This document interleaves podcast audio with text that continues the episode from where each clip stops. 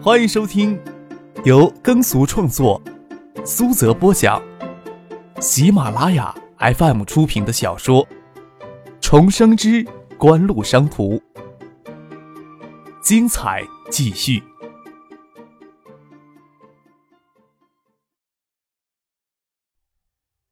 第六百六十四集。几乎是从九六年春末正式进入到香雪海，通过爱达电子、优秀控股两次对香雪海进行注资，使得国内竟有二十年历史的民族品牌香雪海获得充裕的发展资金，净资产在短时间内增长到十五亿，资产规模在九七年年末时就达到三十亿。在九七年末，除了新建成的电冰箱、冰柜生产线之外，还投资建造了洗衣机与空调生产线。九八年。香雪海的品牌广告正式进入到中央电视台黄金时段播出，香雪海的产品销售一改往年的颓然，一举夺回北海尔南香雪海的地位。主营业务电冰箱及冷柜销售额预计九八年全年能达到三十六亿，合并洗衣机、空调等业务，全年销售总额将达到五十亿，扣除上缴的税金以后，年纯利润将达到五亿元左右。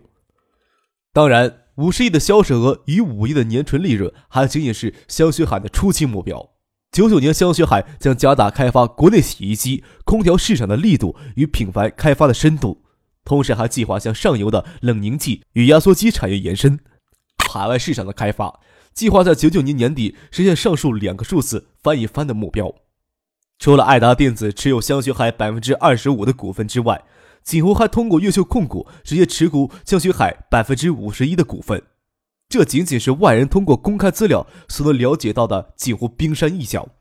这还是第一次召开高级经理会议，除了讨论将越秀控股并入锦湖商事的投资与资产管理部门之外，也对这段时间以来锦湖体系融合计划的实施过程进行检讨，并确定下一步的交叉持股方案。这次的议题事先就确定下来的。相关的材料也提前递交到与会者的手里，以加强数字手机终端销售的百城百店计划也正式启动。爱达集团与盛京电器共投资五亿元，成立盛京电讯，开始数字手机专营业务。爱达集团提供三亿元资金，换取盛京电器百分之十二的股份，与盛京电讯百分之四十的股份。另外，叶翔还将进一步与张克、谢婉晴等人交换对爱达集团、锦湖商事以及盛京电器的持股权。以保证将盛兴电器逐步融合到锦湖体系当中去。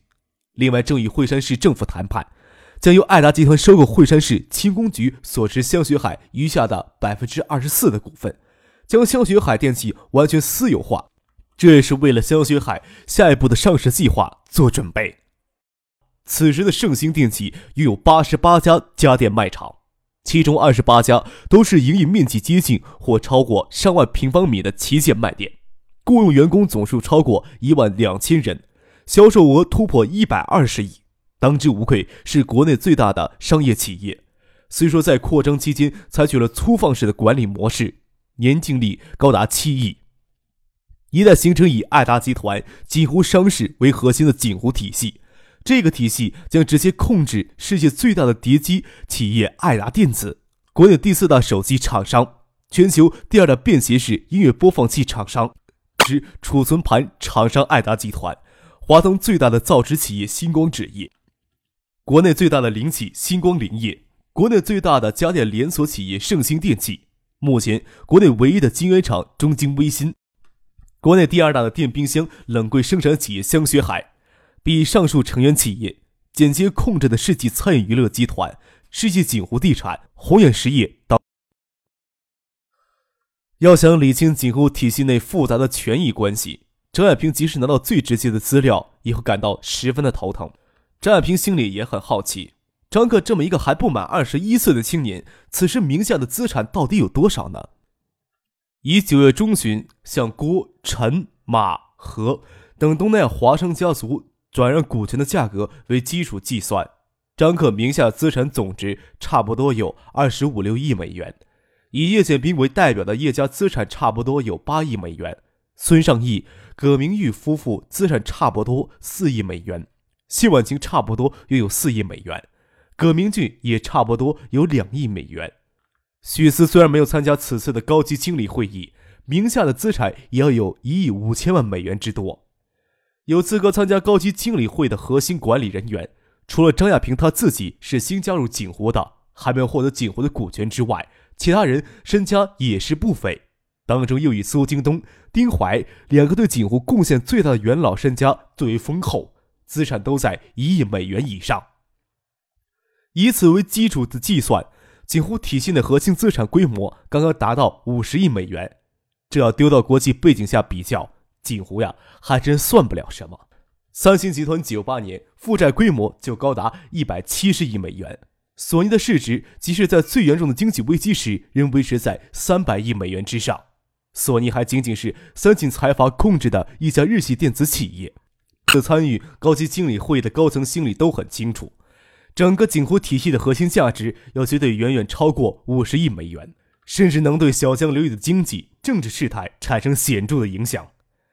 周游走到张亚平、苏京东身边，笑着说：“再过几十年啊，上百年，后人研究中国或者世界近代经济史。”会不会将这次会议取个类似“二十九人会议”这么闪亮个称谓啊？要是可以的话，咱们这些人呐，都可要。周游说的风趣，神态间也颇为自豪。张亚平笑了起来。此时的锦湖也无需掩饰野心了，特别是这次的高级经理会议的召开，已经标志着锦湖初步具备了综合性产业财团的特征。客少让你过去呢。苏京东提醒张亚平注意看张克在远处朝这边招手。张克与陈信生、萧敬成以及香雪海电器总裁陶行健等人一起站在一块儿。周游另找人说话去。香雪海要启动数字家电计划，宜早不宜迟的。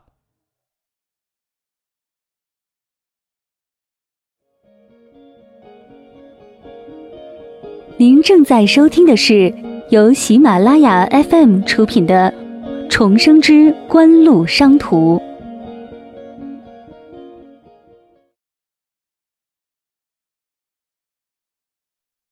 张可看着苏京东与张亚平走过来说道：“虽然咱们要同时运营爱达与香雪海双品牌，但是内部的融合不能因为品牌而不同的生产障碍。与惠山市政府的谈判也要尽快完成了，由爱达收购惠山市轻工局手里剩余的香雪海股份。另外。”香雪海的海外市场开发也要迅速的启动起来，这部分的工作当然也要交给锦湖商事旗下的海外运营部去运作了。张可拍了拍萧敬城的肩膀，说道：“明年呢，你身上的压力可不小。锦湖依托国内市场为根基，但是否能实现真正的腾飞，还是要有全球市场的竞争意识。只有在全球市场与三星、索尼、松下、诺基亚等海外电子巨头肉搏，还能屹立不倒的话。”咱们才能算是成功。咱们的成功的标准是要打造一个让国人骄傲的企业。夕阳将垂，大家都依次坐上车下山去。晚上的聚餐就安排在创业园的员工餐厅里。从十二月十二日起，锦湖在建议召开了为期三天的高级经理会议，时间上紧迫了一些，能充分讨论的问题也有限。不过，对高级经理会议做出一些制度性的规定。高级经理会议以后，每个季度都会定期举行，集体讨论与决策锦湖整个体系未来的发展方向与战略。重要的事项也将由会议办公室通报众人，也决定以后高级经理会议由爱达集团与锦湖商事总裁，眼下由陈先生、叶显兵两人轮流担任会议轮值主席，这样在制度上能确保爱达集团与锦湖商事在锦湖体系内的核心地位。倒是周游一句戏言：“二十九人会议这个不正式的称谓深入人心，几乎内部这几天都以这个称谓来代指高级经理会议。”十四日下午，三天的二十九人会议结束了。按照日程的安排，要组织参加参观橡树园实验园。北方的寒流还没有侵来，建议的天气虽然清寒，但也能让人忍受。实验园里金黄色或者金红色的橡树叶簌簌而落。实验园区对外管制不严格，甚至有附近的高校男女偷偷溜进来谈情说爱，门卫也不会驱逐他们。进入各个研发大楼的后门，管制才会严格起来。叶宪兵近一年来很少有时间在建业，加上也没有事务上的必要，他还是第一回走进实验园的研发楼里。看着楼道里的廊灯亮度随众人走近而自动调节，室内的空调系统也是自动调节，都觉得很惊奇。相信还有许多细节之处，没有人提起还感受不到。他问张克：“这几栋楼砸了多少钱呀？”你原先估计这几栋楼造价有多少？张克笑着问。在楼宇智能系统上的投入，石岩去年建成四栋楼，今年又建成两栋投入使用。由于雁归湖临近建筑有限制要求，六栋研发楼的总建筑面积也不过十万平方米。由于是低层建筑，建筑上的成本要远远低于高层建筑。叶建兵原先估算也就两三个亿。绝对没有想到这几栋楼能投入七八个亿，这当然还没有将实验设备算在内。实验设备的价值要绝对远远超过这几栋楼的价值。叶剑兵挪挪嘴，不说什么。他之前对爱达集团的业务只能算作有粗浅的了解。他又与陈先生轮流担任高级经理会的轮值主席。虽说爱达集团的发展主要以陈信生、苏京东等人的意见为主，但是他对爱达集团业务了解也不只能停留在原来的层次上了。真的是暴发户的气概呀！盛清在一旁摇摇头，微微一叹，说道：“从去年呀五月启动橡树园计划以来，到现在呀，在研究体系投入的资金总数超过四十个亿。我看到啊，材料上面的数据还在犯迷糊呢，怎么能花这么多钱出去呢？”大家都笑了起来。邵志刚、盛清他们这次才给正式纳入锦湖核心管理层之列。也是这次才正式接触艾达的核心商业机密，张可他们在研发上的投入之决心，也深深的震撼了他们。电子街科上市的卷到四十亿计算在内，差不多将这几年在碟机、手机等业务上卷到的巨额暴利都投入到研发体系内了，甚至要远远超过爱达集团在生产体系上的扩张投入。拿暴发户的气概来形容，还真是恰当。张克笑了笑，说道。要真有这么大的意见，会上怎么不提出来呀？输也就算功嘛，对电子企业的发展，我哪能提出这样的意见来呢？盛清笑着自嘲道：“国内也有几家声势颇为的，像春兰、海尔、长虹，像新科、像步步高，这些年来发展都很迅速，也都在积极的扩张当中，声势很大嘛。海尔、长虹等不去说它了，就说兴泰的春兰集团吧，最初是做空调起家。”如今，春兰冰箱、春兰洗衣机、春兰电视、春兰电饭锅、春兰微波炉等产品琳琅满目。除了传统的家电行业以外，春兰也涉足了摩托车、汽车、计算机等制造行业。比较起春兰呐，爱达在国内的产品啊，只能拿可怜来形容了。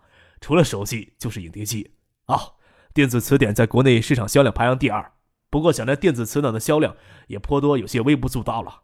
要认真的比较起来，春联的现金流远远不能跟爱达相比。爱达的品牌知名度比春兰也不弱，有人就会产生这样的疑问呀：爱达在产品线上的扩张是不是保守了一些呀？当然了，寻常人都不知道爱达在产业链上的延伸大概已经做到眼下能做到极致，而且更多的资金都投入到研发体系中来。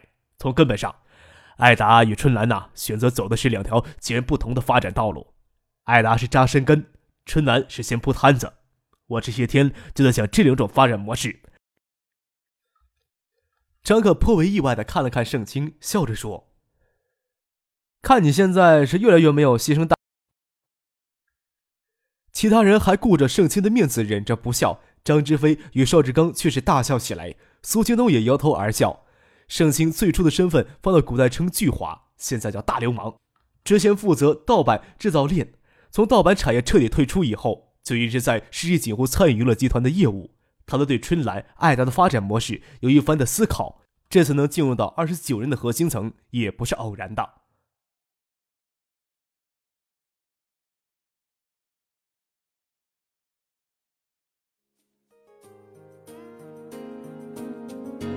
听众朋友，本集播讲完毕，感谢您的收听。